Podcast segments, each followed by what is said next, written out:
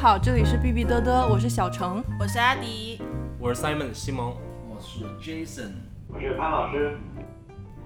今天我们想和大家讨论的内容是前一段时间微信上比较火的一篇文章，叫做《外卖骑手困在系统里》。那衍生之后出去呢，我们还想和大家一起来讨论企业的社会价值，因为在五十年前，经济学家米尔顿·弗里德曼也提出来过说，盈利是企业唯一的责任。那我们首先来聊一聊美团，大家怎么看这篇文章呢？当然，这篇文章是我在看了以后啊，前段时间就然后就马上分享到了我的朋友圈里，然后呢，我们几个就对这个话题有了一个讨论，然后呢，就决定啊，从这个事件作为一个切入角来进行一下今天的一个主题的一个聊天儿。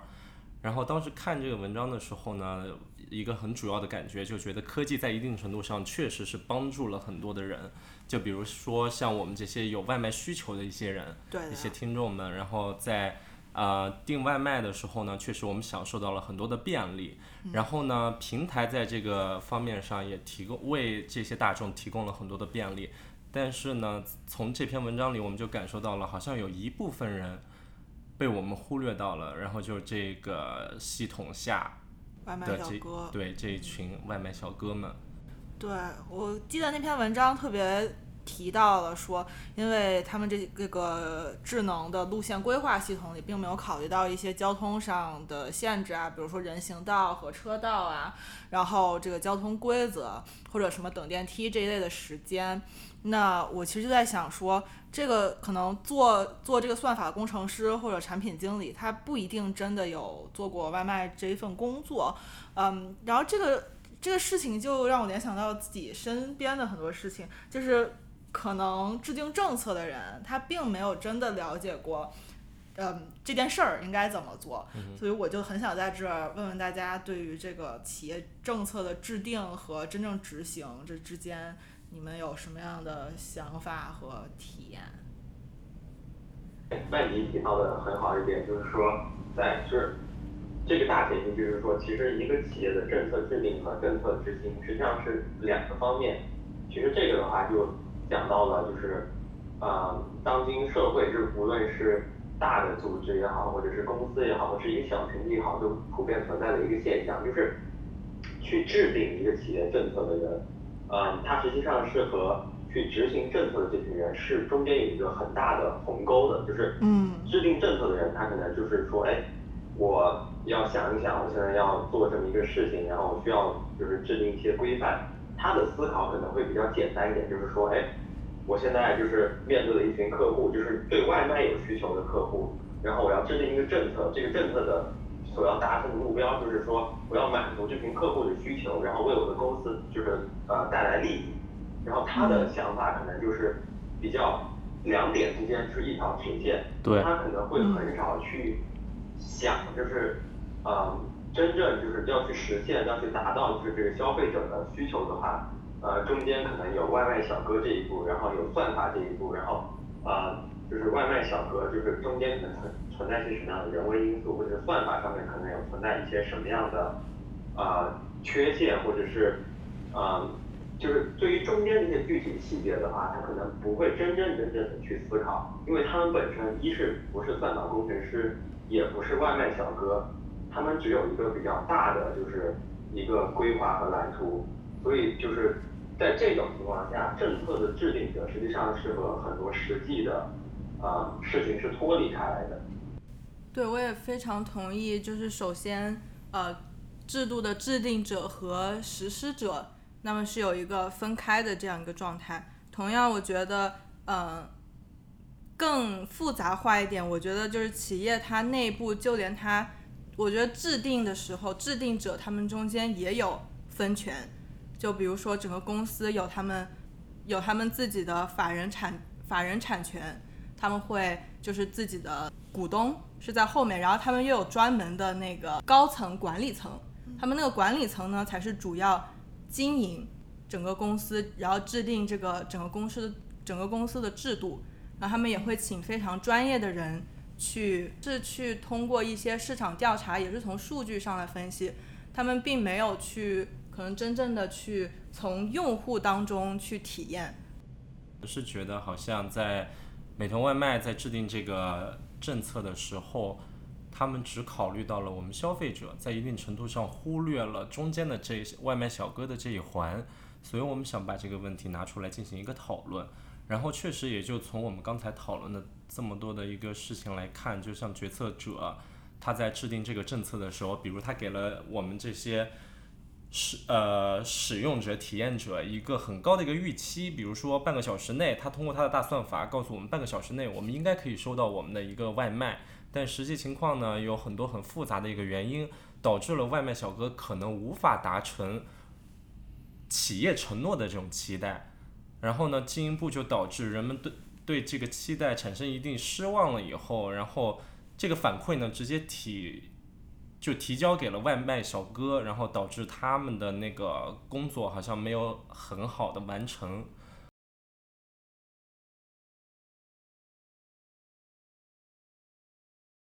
想聊一下，是消费者这个期望好像越来越高，或者是说平台给要求这个送呃外卖小哥送货的速度越来越快。嗯，这个消费者的期望到底是他自己产生的，还是？嗯，你知道平台给到消费者是由于不同的平台可能竞争中给到消费者越来越多的心理期许呢？我觉得一定程度上，消费者一定是希望他要的东西越快送达越好。但是我觉得企业在想要落实消费者的这个期望的时候，不能只考虑这个期望，在进行他们的那个大算法的设计的时候。不能就光考虑到这个期望，还要考虑到很多现实的因素，所以我觉得在这一层面上又回到我们刚才那个问题，就是我觉得其实是可以让一部分制定这个政策的人去参与到这个落实这个政策的那一部分人的那个层面去，去了解一下他们那个过程，然后再去制定这么一个政策的，也许这样可能对他们的那个制定要稍微好一点。或者是在考做那个给外卖小哥做考核的时候，考虑到这些因因素，然后再给他们做相应的奖奖励或者惩罚，不能应该说只要你送晚了，那我就一定给你一个惩罚，或者是你这一单几单没送到，你今天工资就没了。我觉得这样是一个一刀切的方法是不合理的，对吧？对。潘老师有什么想说的吗？看眉头紧皱。我没有没有，我就想说，就是我们刚才在聊政策的时候，就是有呃有一点没没能拆开的地方在于，其实在一个就是刚才大家都谈到了，只是说就是我们在聊就是这些送餐公司或者是送餐的软件的这些公司在制定政策的时候，实际上他们有两个政策要制定，对吧？就是一个政策是说，呃，就是我们的算法该包含哪些因素，然后消费者该就是在多长时间内拿到这个。他们就是点的东西，然后这是一部分的政策，然后另外一部分政策实际上就是企业对于员工的奖励和惩罚政策，对吧？嗯，对。然后，呃，刚才大家都聊到了，就是说，呃，关于就是多长时间，就是把这个东西送到消费者手上，去关于这个政策的制定，可能就是很多算法里面，呃，就是没有考虑到足够多的因素，就比如可能。啊，当然我们不知道他们算盘的到底是包含哪些因素啊。但是实际上，就像大家说的，它包含了很多，就是可能，就实际上在正常生活中有很多很多的因素，就是都可能影响，就是这个送达的时间。就比如说，呃，电梯比较慢，等电梯，电梯比较慢，然后呃路上在突然之间修路，然后前天下了大暴雨等等等等，就是有很多突发和和不确定的因素，然后。我感觉就是我们现在所面对的企业的话，就是在心理上有一个现象叫做就是过度精确，就是说，嗯，呃，我们现在手上拿到就是点餐之后，他会说，哎，四大概四十八分钟之后到达，但是当我们知道就是一个算法算的时间，就呃实际上它是给了一个区间的，也就是说这个单子可能会在三十分钟到一个小时之间就是才能送到，嗯，呃，就是人人往往就是呃。人也好，和设计这些算法的人也好，往往都有一个心理现象，就是我们会过度的把这件事情设计的非常精确，就是哪怕其实我们有很大的就是空间会犯，就会犯一个错误。就如果是在这样的情况下，其实企业可能有一个更好的方法，就是说，他们可能可以把自己估计的时间变得更保守一点，而不是说变得这么激进，就是说哎，就是假如说一个算法就开始结论是这单可能在三十分钟到一个小时之内就能送达消费者的手上，然后我就告诉消费者说三十分钟肯定能送达。实际上我觉得可能企业可以变得更保守一些，说哎我这个单子就是我取就是这个算法的上限，说它肯定要一个多小时才能送达。这样的话，我觉得可能就是会给一些。就是可能会减少这些就是悲剧的发生吧。对，就一定程度上，可能他给的时间更长了，然后提前收到了那个消费者，反而会有一种惊喜的感觉，对吧？对。然后，我我在这里我想说一下，就是因为我们几个主播都身处在芝加哥，我们也确实没有很实际的去用过美团外卖，我们可能并不知道，就他们那个。给出的那个消费者的那个时间是不是一个很精确的值，或也是一个时间范围？这确实是我们不知道的。但是就从我们的体验来说，咱们在那个芝加哥有一个那个软件，就不给他打广告了啊。但是呢，那个软件呢给的时间往往是非常的宽泛的。我觉得在一定程度上，在我们点外卖的时候，我们那个期待就放得非常低，基本上就是以他最后最晚的那个时间能到那个时间送达，我们就挺满意的了。所以我觉得。呃，我有时候我在看这个美团外卖这篇文章的时候，我就在想，妈呀，他们怎么可以期待就半个小时饭就能到？我觉得，呃，就以我的这个外卖习惯来看，就好像我从来没有过这种期待的时候，我反而对我们这个外卖软件我挺能接受它的。就即使饭送到晚一点，我好像也觉得，哎，他给我送了饭，我倒是挺高兴的。所以我觉得在一定程度上，可能美美团外卖在国内的这个大环境下，给了很多消费者那种。很迅速、很快速的那个期待，以后大家就会慢慢的变得相对的越来越刁钻。希望大家不要被冒犯。我就是觉得有的时候消费者是不是被打引号啊惯坏了？因为比如说，当我可能看到这个外卖会送达的时间是。三十分钟到一个小时，或者一个小时到两个小时的时候，我也会根据我当下的情况，我能不能等这么长时间来决定要不要点这份外卖，然后或者是我要不要点一个更近的餐厅。所以，如果商家给了我一个期望的话，我会根据那个期望去，嗯，管理我自己的选择，然后去这个期望会影响我的决定。但是如果商家一直在给我一个比我想象的要更好的期望，比如说我觉得这东西一个小时能到，但是商家给我的是四十五分钟或者三十分钟能到的时候，可能我就会点一家非常远的餐厅的餐了。那我我也许一开始没有想到说我要吃这家餐厅的餐，那我点了，他又没有在规定的时间送到，我今天晚上没有饭可以吃的时候，这个所产生的心理落差，让我可能有了这个想要给商家打差评的想法，就。我就觉得说，消费者的这些好像有一点过于苛刻的行为模式，是一定情况下是商家培养出来的。同意。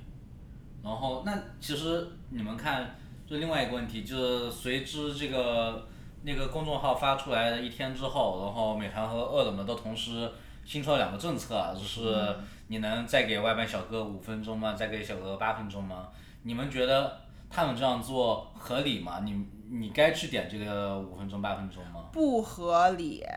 不合理。啊，我觉得就是这个政策是对骑手们是好的，但是至于他们这个时间点提出来是自己呃想好的要打这个广告呢，还是真的是因为这个现象来改变的，是存在疑虑。但是我觉得这个政策其实是合理的。我。这里就是我理解小程在说什么，但是我可能要稍微反驳一下这个观点。我觉得商家的这个行为是把这个锅扣在了消费者的头上。那如果说 OK，我点了给外卖小哥五分钟，但是商家的平台整个算法系统没有改变的话，外卖小哥多出来这个五分钟可能会被算法硬塞了另外一单。那这五分钟其实是完全没有用的，只是我的餐被更晚的送到了而已。嗯，我觉得真正要改变这个现状，可能还是要商家在自己的算法，在自己内部如何调配外卖秩序的这个系统里做出一定的改变，而不是说呃把这个寄希望于消费者。就消费者当然也应该。更宽容对待外界的很多事情。但是我觉得能把这个问题根本解决，最后还是要看是这是一个商家和外卖员之间的问题，而并不是一个嗯消费者的问题。因为我为什么觉得合理，是因为呃，我们在美国是主要是用亚马逊买，它亚马逊其实之前就有一个给你的选择，就是如果你不着急，可以不用选那个标准时间送达，标准时间送达，你是可以给其他就外送人员宽宽限一点时间。我觉得，哎，那如果我真的是没有那么着急的话，就我我自己也省点钱，然后他们那边劳动力也可以合理的分配。当然，我没有说这个是非常好的一个方法。我觉得他们还是需要就是自己内部机制，但起码我觉得起码是第一步吧。对，我觉得这第一步蛮好的，但是呢，其实就是这个功能说给外卖员五分钟八分钟，如果从我的角度来说，如果他能开发一个功能说给外卖员五块钱小费，他辛苦了，我愿意会选这个选项，因为我在国内其实我有次点餐的时候。那个外卖员也是来的比较晚，然后他是骑还蛮远的车从另外一个地方取了几个餐送过来。嗯。因为在大家在美国的习惯就是好像都会给外卖员一些小费，嗯。不管是一到两两刀也好，那是相对比较少的，可能有些人会给很多。嗯。当时那个骑手来了以后，他还跑匆匆的跑进来，因为我们好多小区，像我家小区就是不许外卖骑车进入，你外卖员进来以后，你得人走进来送送到我家的单元楼里面。那我觉得他这个还蛮辛苦的，所以我当时就给他五块钱。当小哥就愣了一下，我说你拿着吧，反正你好辛苦。然后他说好，谢谢你。然后反正说给他好评，那当然我也就是还是会给五星好评。所以所以我觉得，如果是从一个建议的角度上来说，你以及给让我们选择给五分钟八分钟这个时间的额度，不如其实我们真正用我们实质性的表现，给他五块钱八块钱作为一个跑腿费额外的小费。是告诉他他辛苦了，他就是他应该得到的东西。其实我觉得这是一个更好的正向激激励的机制。我的想法可能比较理理想化，就呃回到最开始我们谈的那个，就是觉得他新出的那个让用户来选择多给外卖小哥五分钟八分钟是不是合理？我我对这个不发表任何评价，感觉因为一定程度上我觉得他们是好像做出了一些让步，好像我们在考虑到了外卖小哥怎么样的。但我觉得他这个让步不够勇敢，我觉得你就不用考虑，如果就比较让用户选择这个，对，就比较理想化的，你不要那个就觉得好像我多让出了五分钟或八分钟，从企业角度上，我就把你这个用户的预期抬高个五分钟八分钟。然后就那个时间，你以后送餐都会晚五分钟八分钟，我觉得可能我们消费者都好接受一点。而且我觉得他们不做出这个让步呢，一定程度上还是觉得好像一旦做出这个让步，就输给了另外的那些外卖平台，好像他们就会损失很大一部分利益。我觉得完全不用这样，就你把那个时间抬高了一点，就即使消费者在当下可能会有一个落差，就哦，我等外卖的时间可能长一点，但实际上你很主动的做出了这种让步了以后。我觉得一定程度上对外卖小哥可能也有一种激励作用，就是他们还仍然会想要尽快完成手中的单子，然后去接新的单子。我觉得这是他们的一个机制，他们自己会去调节这个东西。但是，一旦让平台给他们施加这种很绝对的压力，就你必须在三十分钟以内送达的话，这种效果可能反而适得其反，就导致出我们现在看到这篇文章，然后觉得他们特别应该被同情，然后你们平台简直就作恶多端。的这种效果，嗯，就我觉得企业可能就可以直接的勇敢一点，就消费者你们就多等五分钟买，可能好一点。对，这可能是一个目前来说我们觉得最简单粗暴的一个解决方法。嗯，对。然后我觉得企业也可以改一下。可能也不是说改一下，可能可以完善一下它的考评机制，因为现在大家把差评看得特别重，至少外卖小哥自己可能把差评看得特别重，所以他把没有准时送达这件事情看得特别重。的确没有准时送达这个现象背后的原因可能有非常非常的多，然后有很多是他自己没有办法去控制的。那是不是可能企业在设计它的考评的时候是可以考虑到这些因素，然后进而给外卖小哥一个就是真正对于他的业务更精准的一个考评计划？比如像我以前在公司也是来做这种 KPI tracking，就 KPI 追踪这样的工作，那。可能有一些，比如刮风下雪的日子，会的确会影响你的 KPI，它会影响每一个人的绩效。然后或者是，那种节假日多的时候，也会对人产生影响。那我们把这些不考虑这些因素，而单单的就是拿数字评论你这个月完成了多少，没有完成多少，我觉得其实是很不人性的。就是现在的，无论是企业也好，或者是各种制定项目的，呃，团体也好，公司也好，个人也好，其实我人都有一种，就是下意识的认为，就是我只要惩罚你，然后你，因为我们上节谈到同样的话题，就是我只要，我觉得是我只要惩罚你。就会改掉你的一些问题，然后我只要，呃，就是在你就是而而且而且有一个很大的就是误区，就是说奖励好像不一定有用，但是惩罚一定有用。然后我们现在所看到的这种就是，呃，非常就是流行的这种差评，然后就就是扣工资啊，或者是就是扣你的一些福利的这种机制，实际上也是建立在这种，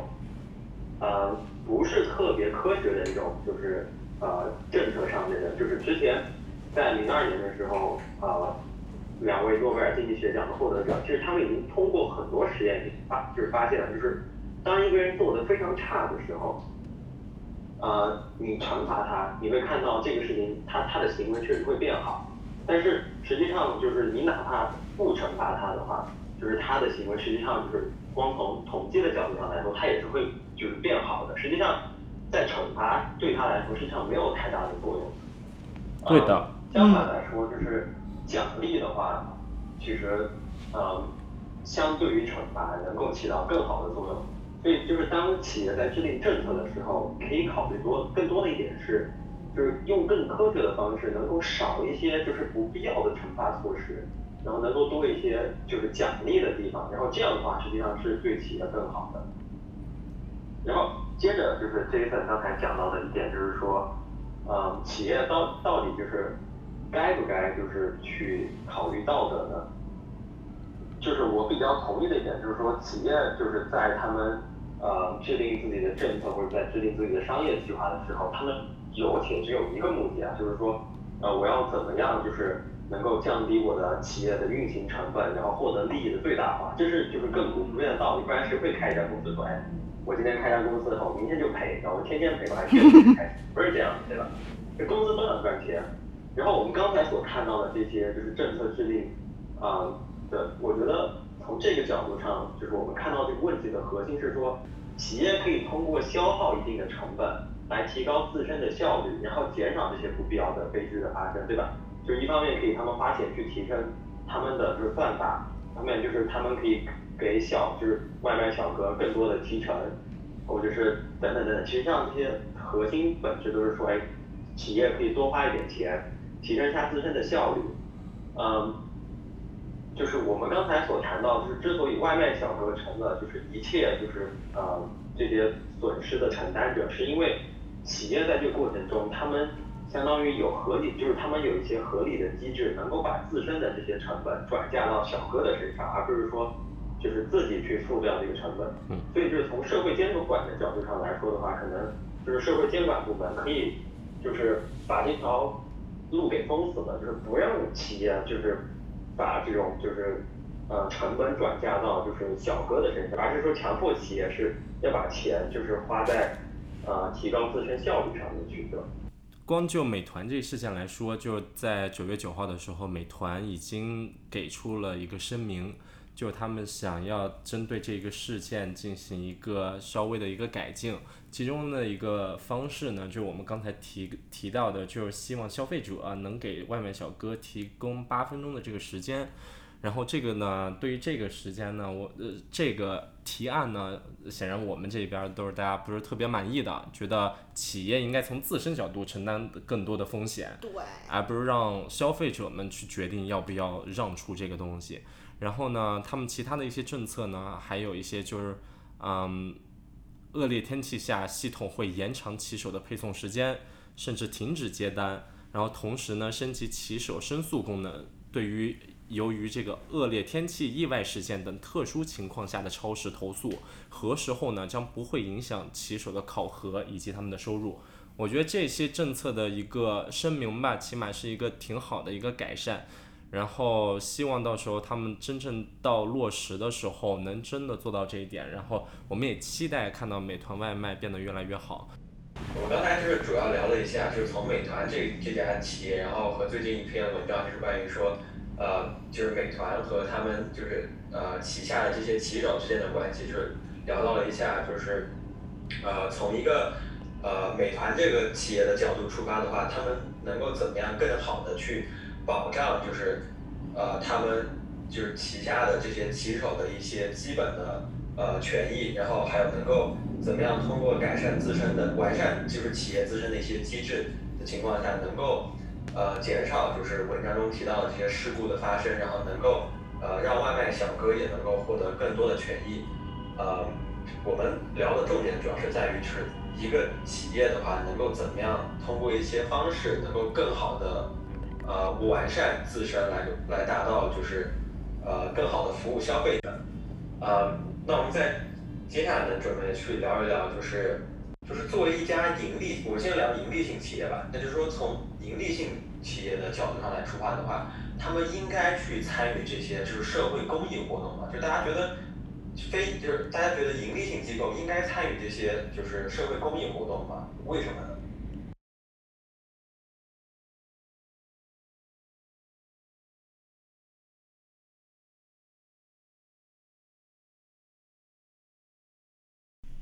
那我在这里想先聊一下道德感。我觉得一个企业做不做公益和他有没有道德感其实是没有关系的。我个人觉得一个企业应该有道德感，但是的确在商业社会里，就商业化的公司里，你提道德感，它是一个没有价值的东西，因为可能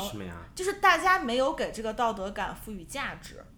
我觉得如果我们想要这个企业做的更有道德或者更人性的话，是这个社会，包括可能制定政策的政府也好，包括消费者也好，我们要给价值赋呃，要给道德道德赋予更多的价值，才能迫使着一个企业更有道德感。一个企业追求利益、追求利润是无可厚非的，这是他开这个 business、开这个生意的目的，但是。后更后面的政策和社会上的人才能够迫使，当如果没有道德使这个企业不能达到自己目的的时候，他可能才会更多的考虑在自己的行为中，比如员工的感受啊，或者嗯商业道德、公呃社会责任、公共道德这些东西。我不觉得大家在看待一个企业的时候完全不讨不考虑他们的道德感，而且我也不觉得道德感是没有价值的。就嗯在。光就美团这个事件来说，你可以看到，呃，就美团在制定这些算法的时候，可以说在一定程度上，在之前我们看到那个过程里，已经是挺缺失这种人性化的考虑的，就是他们缺失了对外卖小哥的考虑的这一环，然后导致的现在整个社会效应对这个企业非常的不看好，很多批评，对吧？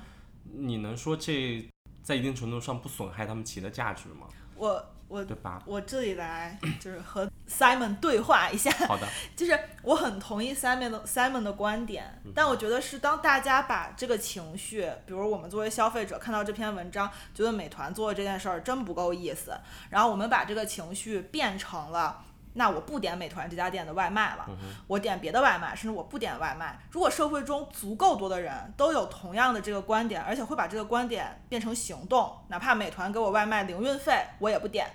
这样的时候，美团就必须做出改变。他想让他的生意继续，必须做出改变。这个就是我刚才表达的意思。我觉得，如果我们社会中的每每一个人或者大多数人都开始给。道德这个事情更多价值的时候，你企业是不可能没有道德的，因为它这样的话，它的商业模式就寸步难行了。嗯，我同意曼迪刚才所说的那一点，在商业社会里面，其实道德是对企业没有任何价值的，因为我前两天有看过一篇文章，是一个经济学家他做研究说，就当一个公司它的高管或者是他的公司以公司的名义发表出来的一些社会言论或者是政治言论，在长期是对企业的盈利没有太大影响的。你就拿禁枪来说，一个超市的 CEO 如果是宣布在超市内部禁枪的时候，禁止消费者带枪进入的时候，他在一些支持枪支，每个人都拥有枪支的州。他的消费量会在头三个月减少，但是其实在未来的几个一年内，它的总共销售量是其实是和以前没有太大差别的。虽然说这些 CEO 的不当言论或者是企业的政治观念会在短期对企业产生一定性的负面影响，长期还是相对对企业没太大的关系的。那么其实有的企业也用这个道理来增加一些企业的商誉，就比如说做捐款、做慈善这些等等，的确是可以在短期内提高一个企业在社会的接受度和知名度。如果你从一个企业来看，他们是从企业的是企业的公关公关部门或者是企业雇佣的第三方的公关部门来实现的。其实他们的目的还是为了维持他们和社会的公共关系，他们想提升自己在消费者心目中的价值。那么我就我曾经是见过一个公关公司的一个高管，他是专门负责宾利和奔驰在中国的扶贫项目。呃，这个项目呢，其实他们主要是在一些中国比较偏远的山区，作为对学校做捐助，或者是对一些少数民族的文化做一些申遗的保护，或者是让他们去更多世界上的品，更多世界的呃舞台上去展示。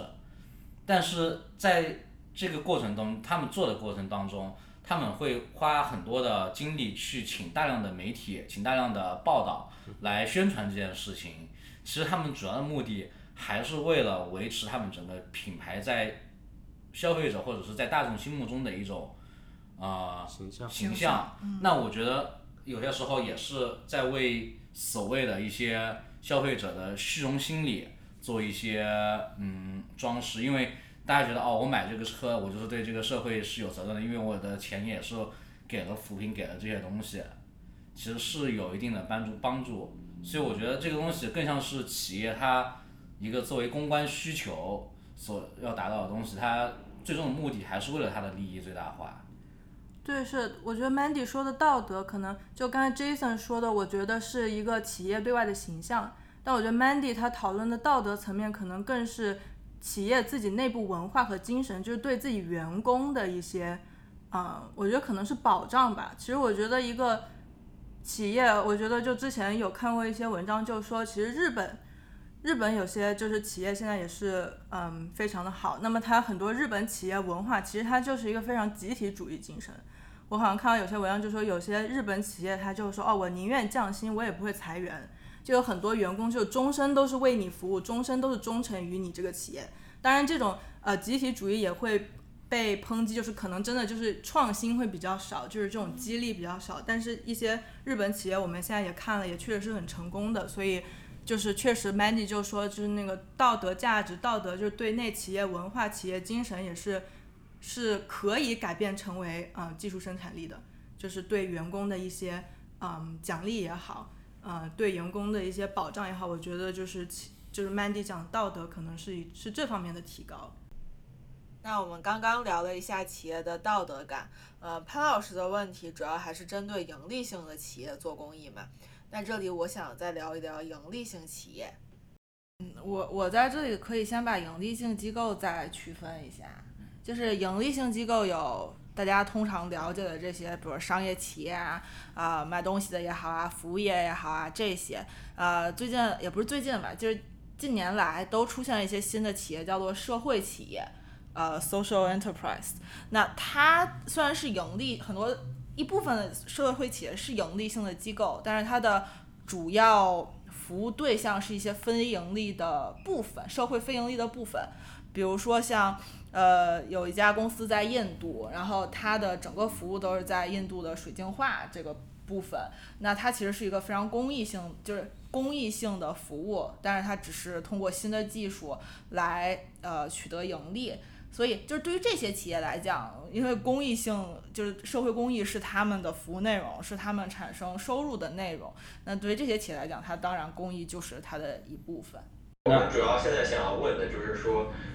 呃，就是抛开刚才就是呃阿迪提出来就是就是区分出来的这一种企业，我们现在跟他们聊的是大家比较熟，就是日常生活中比较熟悉的企业，就是我们可能就是比如说买了衣服、穿的鞋子、呃开的汽车等等等等就是这些企业他们应该参与到就是呃公益活动中嘛，因为似乎现在就是一个社会比较存在的风尚，就是说想要这些就是企业就是参与到呃就是社会公益当中去，大家怎么样看待这个现象？我认为盈利企业最终最大的目的还是应该是盈利。有些时候，公司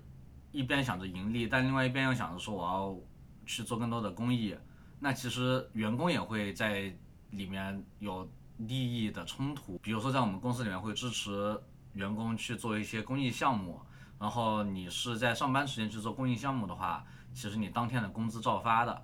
那就出出现的一种问题就是，如果这个员工他特别爱去做公益项目，他每天都去做公益项目，或者是一周里面去个一两次，那他其实很多时候本职的工作就会被影响了。那这样的就和公司的主要利益产生了矛盾。其实就是可能从表面上来看，我觉得很多就是呃下意识的观点，可能都是说，哎，就是企业很明显他们就应该就是去为这些公益事业做贡献。但是我。在之前思考过这个问题之后，我想，就是我我总觉得企业不应该就是去为公益事业去做贡献。嗯，是第第一个出发点是，呃，我们现在所看到的就是呃，是就是这些盈利性机构，它所它所去支持的这些公益项目都有一个特点，我我我可能可能我的观察有一些偏见啊，但我觉得有一个特点就是说，企业实际上所关心的这个。他们很多时候所关心的这个呃公益事业，实际上都是和他们就是本身所处的领域或者是自身就是有一定利益相关的这些公益活动，呃，就他们更偏向于把钱捐向去和自己利益相关的这些就是嗯呃方面上去吧。就比如说像耐克的话，它更就是大力把钱发展到就是比如说就是用。啊，去资助，比如说这些贫困但是有体育特长的人，或者是就是支持一些，呃，就是教育事业方面是缺乏体育器材的，等等等等，就是这些方面去，嗯，所以是我从这个角度上出发的话，就觉得好像就是因为哪一家企业就是在社会占到大头的时候，都是不太确定的，是有的企业它会变得很大，有的企业它会变得很小，嗯这种事情所产生的一一定的，我觉得结果就是说。会使得某些方面的公益就是收到额外很多很多的钱，但是一些小的，就是其实也被更应该被同同等关注的一些社会问题，实际上就没有人愿意去捐款。就举个例子，就是在美国的话，其实比如说像小孩啊，就是儿童教育啊等等，就是每年会收到很多的钱。但是像比如说无家可归的人这个方面，实际上每年所收到的捐赠是很少的。这是一个就是很大的问题，就是好像企业他们实际上是肯定是有私心的，我觉得，就是他们所捐的钱并没有说真的按照社会的需求去捐吧。啊，我我觉得就是我的看法是，我觉得可能企业一方面，我觉得更好的是企业能够把自己的盈利，就是一方面就是用在提升自己的员工福利上，另外一方面是把钱用在提升自身的产品的质量上，嗯。然后通过不断的就是扩大自己本身企业的体量，然后就是增加自己的收入，然后让政府通过税收的方式，就是因为我觉得就是政府的话，它可能对整个社会就是结构和整个社会的不公平啊，或者是某些财政需求有更好的理解，就相比于企业而言，啊，我觉得就是通过这种不停不停扩大，就是企业不停扩大自己的收入，扩大自己的体量，然后政府通过是。增加政府税收的这种方式，把钱能够更好的，就是就是俗俗话的就是，呃，财富再分配，把钱花在更好的，就是花在刀刃刀刃上，能够让问题都有能够得到很好的解决，而不是说让企业去做这件事情。这是我的一个想法，就是我想就就是听听大家的就是感觉。嗯，我挺同意潘老师的观点的，但是。我我这边就说几个我之前看到过的现象吧，呃，一个是像潘老师第一个说，觉得企业大部分把钱是捐在和自己利益相关的领域，呃，我一直是在芝加哥交响乐团听音乐会，然后也是他的呃一个那种嗯就是志愿者成员吧，嗯，他们最大的捐款就是企业类捐款是来自呃 United Airline 是美美国航空，对美联航，然后还有一些是来自嗯 KPMG 啊这种什么审计公司什么的，那这些你感觉好像跟他没有太大的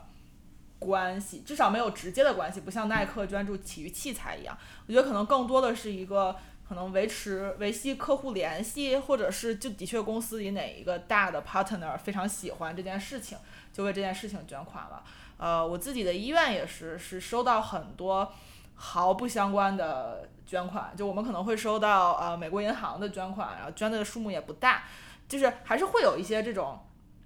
嗯。奇奇怪怪的，呃，可能完全出于兴趣点来给到的捐款存在的，但是我很同意潘老师的观点是，可能这样就会导致一些很多钱涌向一个领域，而且会有一些人是就是拍脑门，脑门子一热一拍脑门就决定的全款方向。嗯，因为我之前认识一个朋友，然后他是在那种，嗯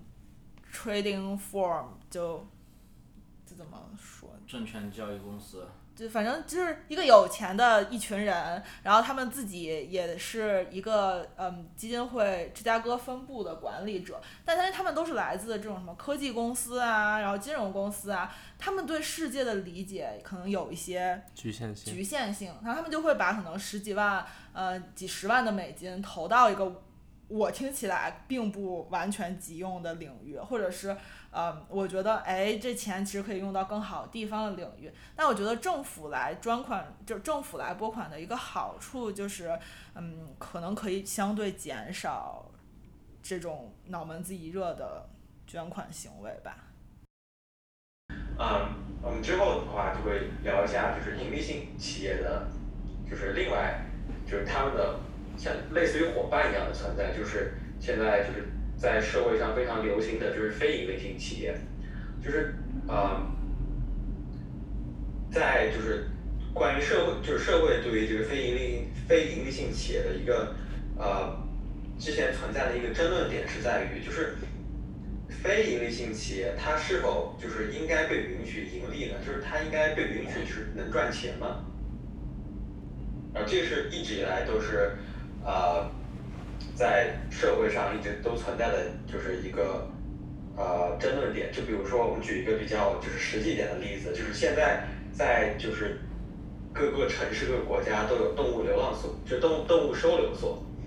呃，就是之前就有一个提出来的问题是说，哎，我开一个动物收留所，呃，就是我收了这些，我我一方面会收到就是呃社会各界的给我的捐赠嘛，然后让我去养活这些动物。嗯啊，然后其中是提到的一个问题，就是说，哎，现在有人来我这个动物收留所，就是领养狗狗或者是领养猫，我应该向他们就是收取费用吗？这是一方面，就是假如说我这是一个，呃，就是非盈利性机构的话，我应该就是，呃，如果从非盈利性机构的角度上来说，我是不应该在就是向。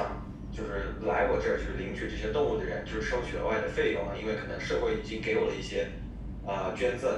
然后另外一点就是，经常的话有一些非营利性机构，它可能到就是年终，就是预算就是已经被呃，就是就是年预算清清点的时候，就它可能会有一些盈余。然后它就是一方面，有的人认为说这些盈余的钱呢，它不应该就是说，呃。我我打断一下